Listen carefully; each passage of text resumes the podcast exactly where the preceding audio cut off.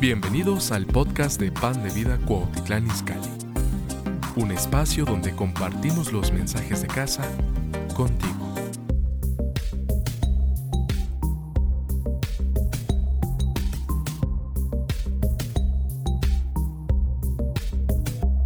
Vamos a Lucas capítulo 22 y vamos a ver dos versículos ahí en el verso 31 y 32.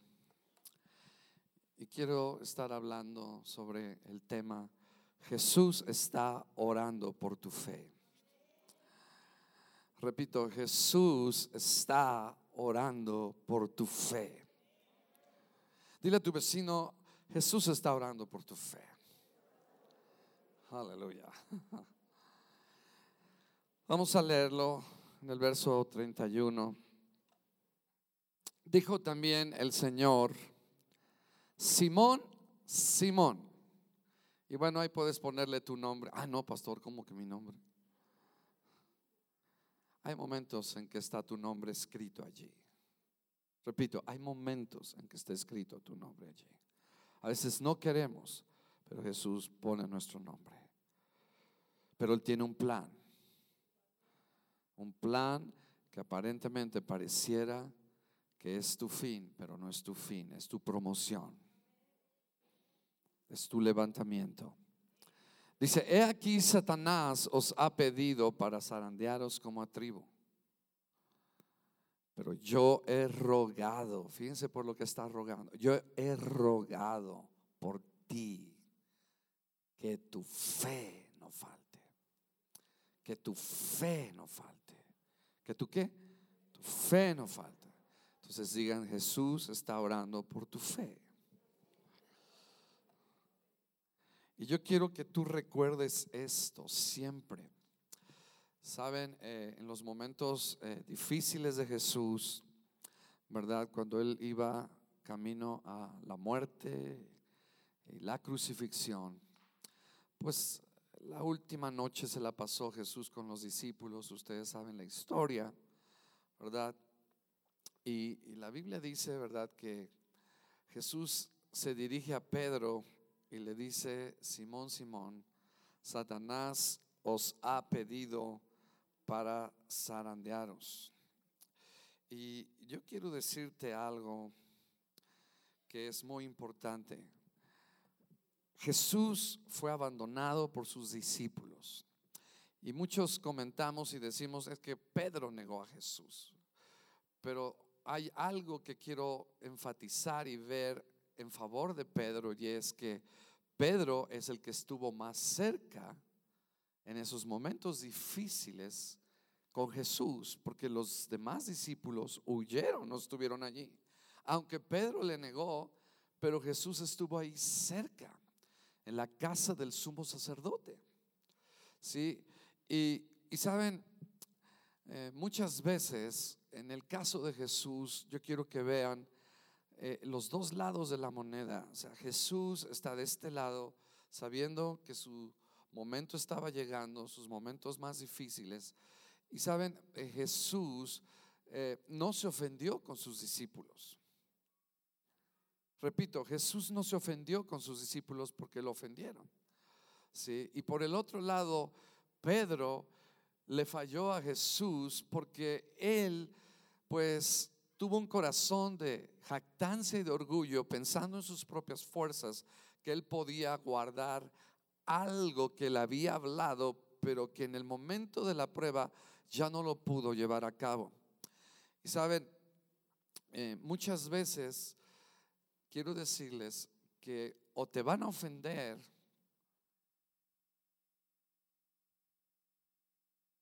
o tú vas a lastimar el corazón del Señor, pero algo que debes de saber es, nunca, escucha, cuando falles o te fallen, nunca huyas de la iglesia, ven a la iglesia, ven al cuerpo de Cristo. ¿sí? Porque muchas personas están ofendidas, ¿verdad?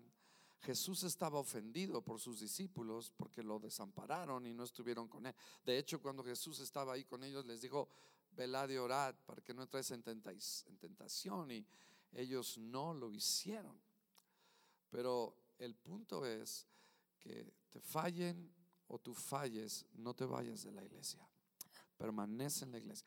No dejes que la desilusión, no dejes que ninguna cosa que el enemigo esté tratando de meter en tu corazón, escucha, te aparte de caminar con Jesús. ¿sí? Y me gusta, ¿verdad?, cómo Jesús ora por nosotros. Jesús está orando por nosotros para que nuestra fe no falte. Jesús está orando por nosotros para que nosotros sigamos adelante. Jesús está orando por nosotros para que nosotros, cuando fallemos, podamos nosotros seguir adelante. Y muchas veces, créanmelo, cuando eh, he fallado, ¿verdad? Un momento de debilidad en mi vida, de repente ¿verdad? Siento que estoy triste, que ya no me dan ganas de seguir, pero de repente empiezo a sentir, ¿verdad? La, gracia del Señor y empiezo a sentir su amor y me doy cuenta en ese momento, quizás, de ¿verdad? No pensamos esto, pero me doy cuenta de que Jesús está orando por mí. Y, y quiero decirte que en momentos difíciles en tu vida, donde tú piensas, ¿verdad? Que todo se acaba, porque para Pedro quizás ahí pues imagínense, su maestro, todas las ilusiones, todo lo que él estaba esperando para el futuro, estaba viendo que a su maestro pues lo iban a matar, ¿verdad? Y pareciera que todo se iba a acabar allí. Pero, wow, Jesús está orando por nosotros.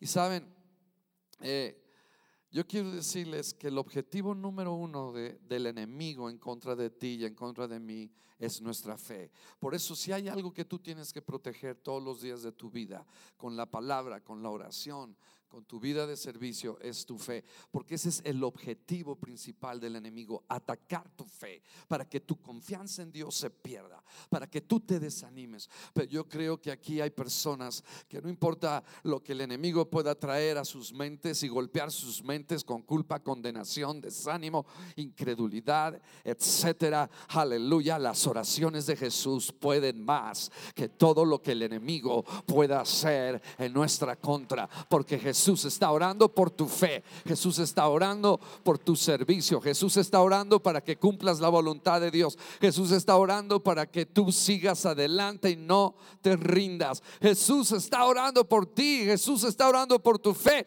Esas son buenas noticias, mis amados. Y muchas veces no nos damos cuenta, pero Jesús está orando por nosotros. ¿Sí? Y a veces, ¿verdad? Dice, Simón, Simón, Satanás, Satanás. Aquí una, una de las cosas que encuentro, ¿verdad? Es que, aleluya, aleluya, son buenas noticias. Fíjense cómo dice, Simón, Simón, he aquí Satanás os ha pedido para zarandeanos. En otras palabras, Jesús sabe cuando escuchen, Jesús sabe cuando el diablo pide algo de nosotros. Aleluya. Repito, Jesús sabe cuando el enemigo pide algo de nosotros. No le toma por sorpresa. No puede hacer nada el enemigo, aleluya, sin primero pedirlo. Gloria a Dios. Y sabe si el Señor lo concede es porque también va a conceder la gracia para que tú salgas adelante. Aleluya. Y lo que Él va a querer hacer en tu contra no es para destruirte, es para hacerte más fuerte en tu fe. Aleluya, para que tú hagas la voluntad de Dios. Gloria al Señor. Es decir, aleluya, todo lo que el enemigo quiere hacer con cada uno de ustedes tiene que pedir permiso. Y si no hay permiso, no lo puede hacer. Aleluya. Esas son buenas noticias. Esas son buenas noticias. Porque lo que estás pasando quizás no lo entiendes en lo natural, pero sabes, el enemigo tuvo que pedir permiso. Y el Señor si se lo permitió es porque Él sabe lo que Él está haciendo y porque el Señor siempre tiene un as debajo de la manga, gloria al Señor. Porque lo que el enemigo trató de hacer contra Pedro, aleluya, el Señor lo tornó en un Pedro más apasionado, en un Pedro más entregado, en un Pedro que estadió su vida y murió en una cruz, pero al revés. Wow. y no vemos que un Pedro, aleluya, haya decaído en su fe. Y yo creo que el Señor está orando por nosotros. Sí, está orando por tu fe. Y es válido. Ven, eh, Héctor, ¿saben? Eh, no nos damos cuenta, pero a veces estamos pasando tiempos difíciles tiempos de desánimo. a veces estás en tu sala, estás ahí. Pero yo me imagino, porque así lo veo en mi espíritu, que Jesús viene.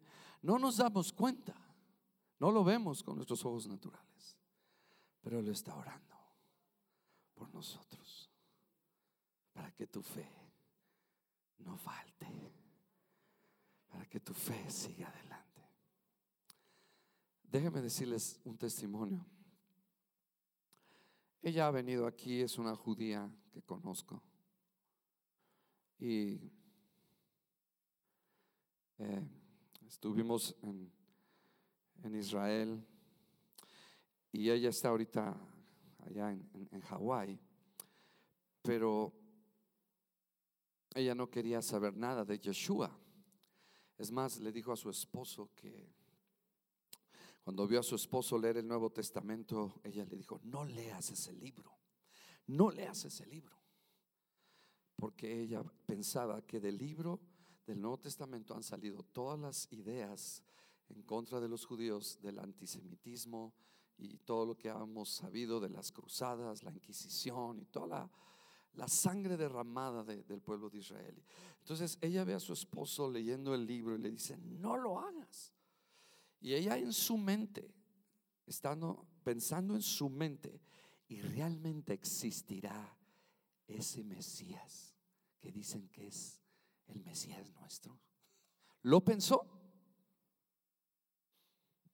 Y ella entra al baño y cuando entra al baño, Jesús se le aparece. Literalmente así.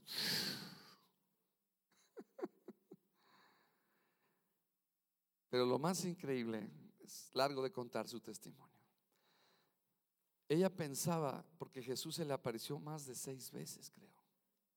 Y ella pensaba que eso era normal una vez que aceptabas a Cristo. Y yo digo, Señor, pues deberías de pasarla esa para nosotros. Porque el Señor se le revelaba muchas veces, se le presentaba. Y ella tenía una hija con SIDA. Y le dice, mañana va a venir tu hija. Mañana va a venir tu hija. Ella no me va a ver, pero tú sí me vas a ver. Y mañana me voy a poner al lado de ella y le voy a poner mis manos.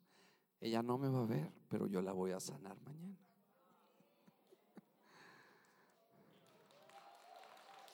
Saben, llegó su hija el otro día, mamá, ¿cómo estás? Mira. Y ella empieza a decir, Yeshua, Jesús. Y ella dijo, ¿qué? Y ella ve cuando Jesús se pone al lado de su hija. Pero ella no se dio cuenta la hija. Le pone las manos, se hace un examen y el Señor la sanó, decía. wow. O sea, Jesús está orando cuando tú no lo ves. Jesús muchas veces está a tu lado y no te das cuenta, pero es Él. Siente su presencia, siente su calor, sientes el peso de su gloria. Y claro, tú quieres ver una figura, pero sabes una cosa, wow, Dios es espíritu. Y sí, Él, ¿verdad? Se manifiesta como Él quiere y cuando quiere. Yo no voy a escoger cómo Él se va a revelar a mí. Yo a veces digo, Señor, híjole, pues aparecete por lo menos una, ¿no? Ya no pido seis. Y por ejemplo, tú vas a los países musulmanes y, y ves cómo el Señor se les revela, se les aparece en sueños.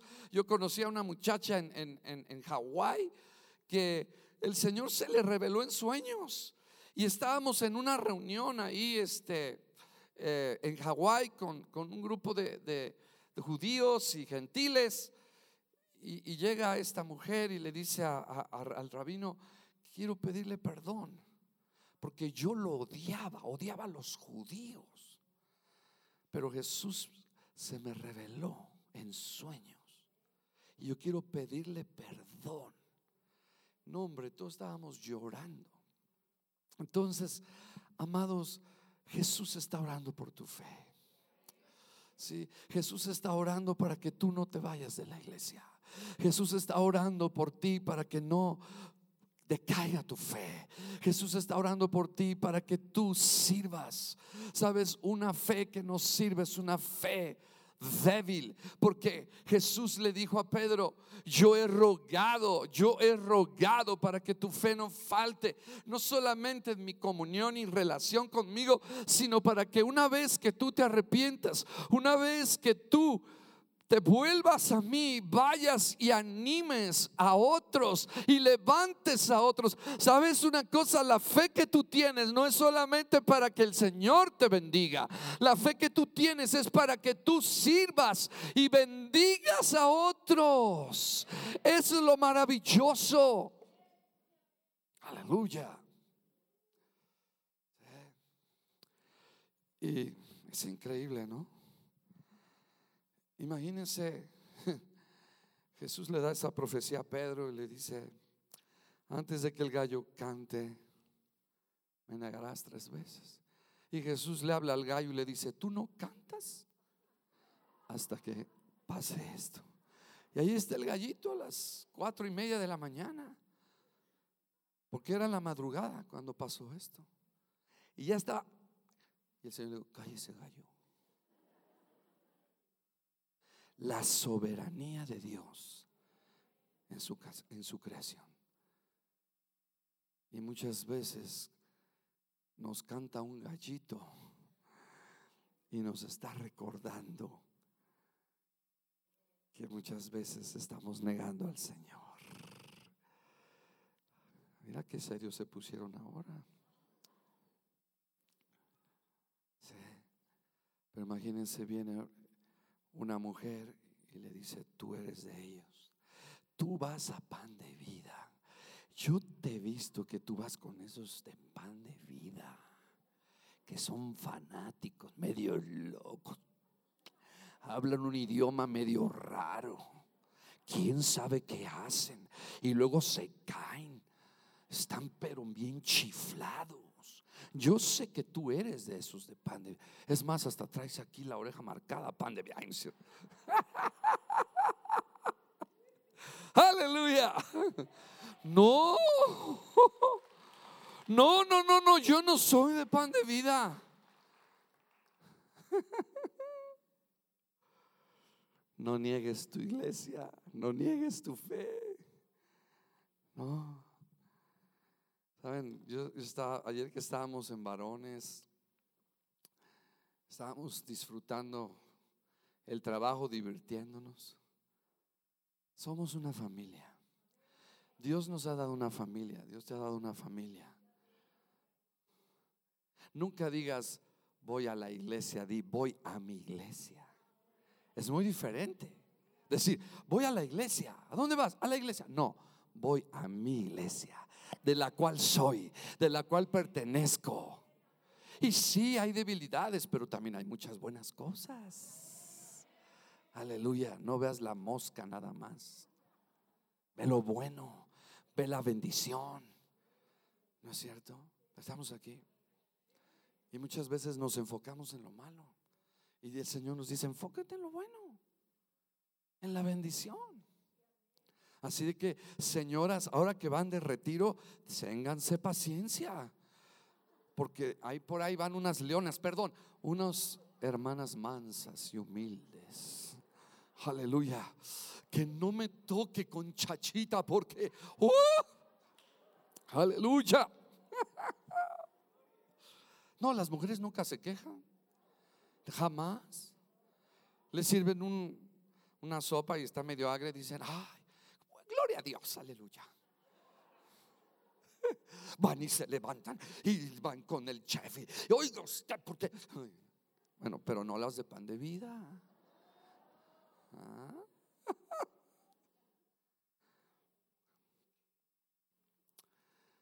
Así de que eh, tenemos que tener esperanza, que no depende Escuchen, la soberanía de Dios me impacta porque la puedo ver. Todos nosotros tomamos decisiones, decidimos la vida que queremos llevar.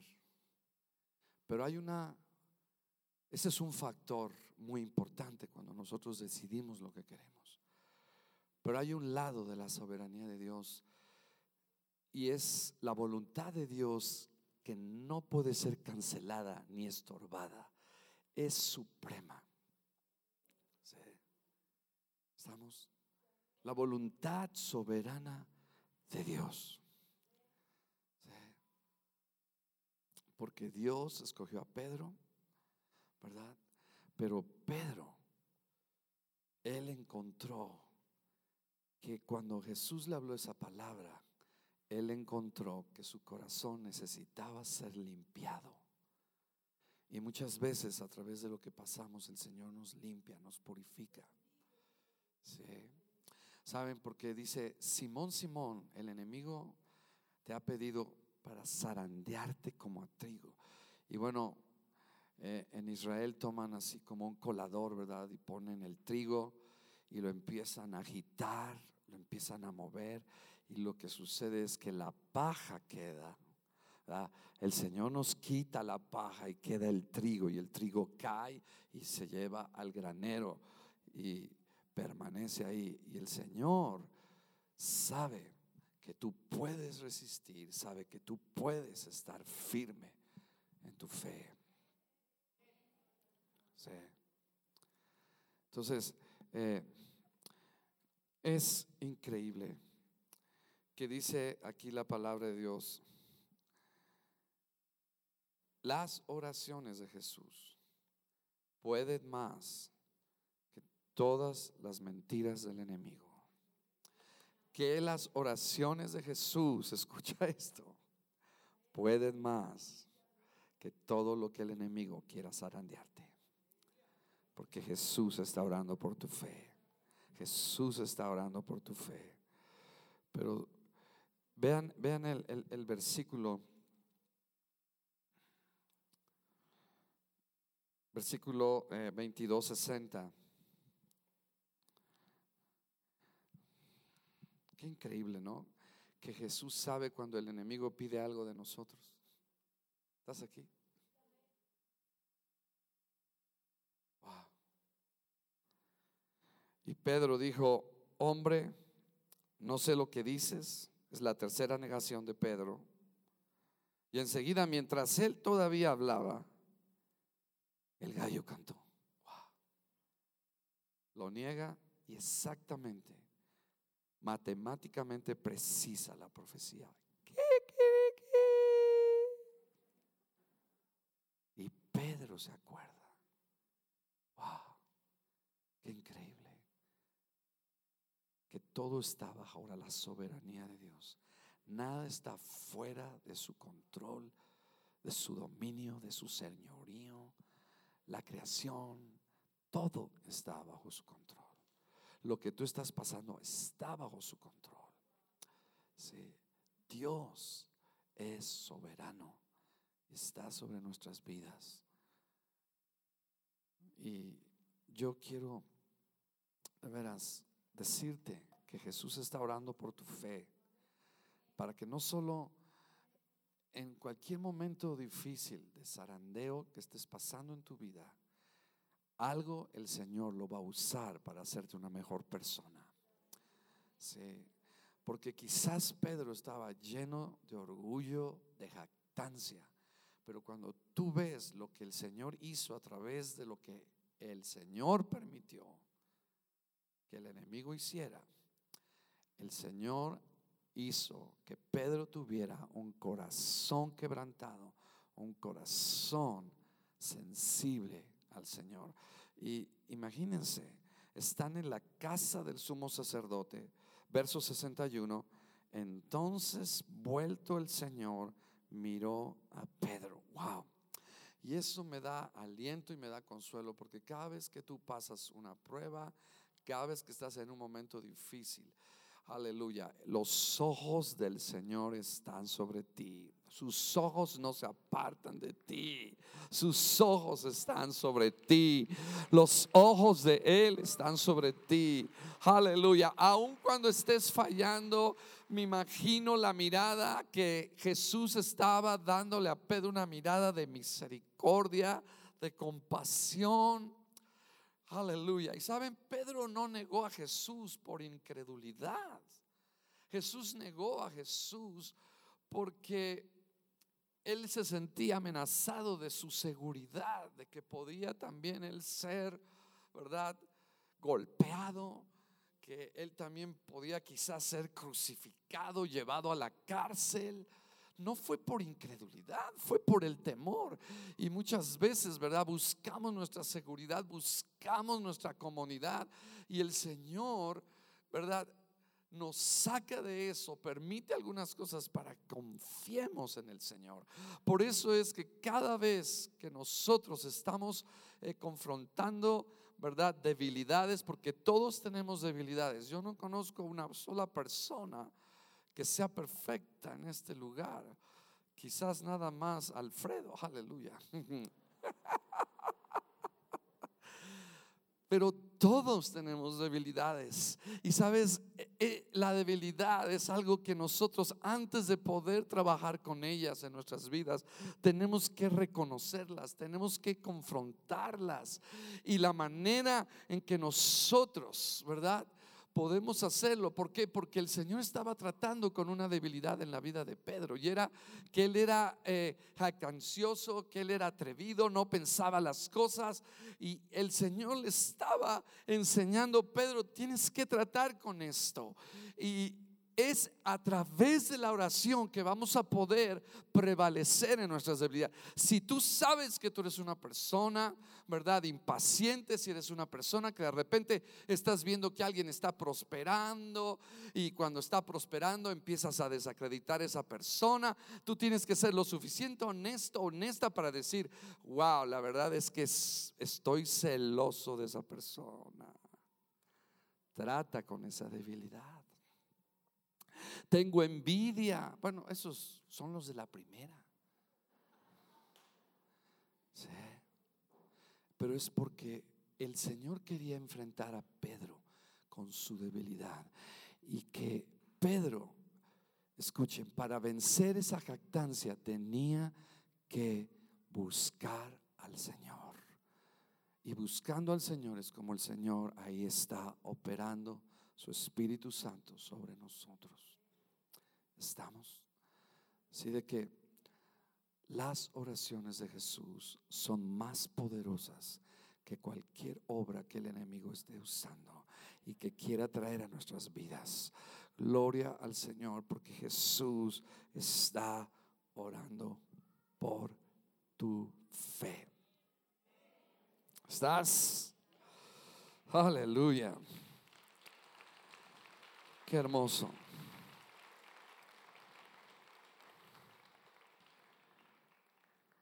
Verso 61 dice, entonces vuelto el Señor, miró a Pedro y dijo, miró a Pedro y Pedro se acordó, se acordó de la palabra del Señor que le había dicho, antes que el gallo cante, me negarás tres veces. Wow. Imagínense qué, qué palabra, o sea, qué increíble. Que se haya cumplido exactamente como Jesús lo dijo. Que en el instante que Pedro niega a Jesús la tercera vez, en ese momento cante el gallo. Wow. Pero ahí está el resultado del zarandeo, verso 62. Y Pedro saliendo fuera, lloró amargamente. Lloró amargamente. Es decir, él se arrepintió. Él volvió al Señor. así de que eh, si tú has fallado al Señor, Jesús está orando por ti. Que tú corrijas. Él te tiene paciencia, me tiene paciencia para que te vuelvas al Señor. Aleluya. Y no dejes, no dejes que la condenación, la culpa, el desánimo te haga regresar atrás. Pedro no regresó, falló, pero el Señor lo restauró y lo levantó. Y es más, en la resurrección, cuando Jesús resucitó, el ángel dijo algo. Vayan y digan a los discípulos, y añade el ángel, y a Pedro, como diciendo, den este mensaje y digan que el ángel dijo, Pedro, y mencionó el ángel tu nombre. No dijo Juan, no dijo Tomás, dijo Pedro, como diciendo, Pedro, te amo, sé que me amas y sé que tú vas a acabar el ministerio que yo tengo para ti. Y yo declaro que nosotros terminaremos la carrera porque Jesús está orando por nuestra fe para seguir adelante en esos tiempos de sacudimiento, de zarandeo. Aleluya. Amén.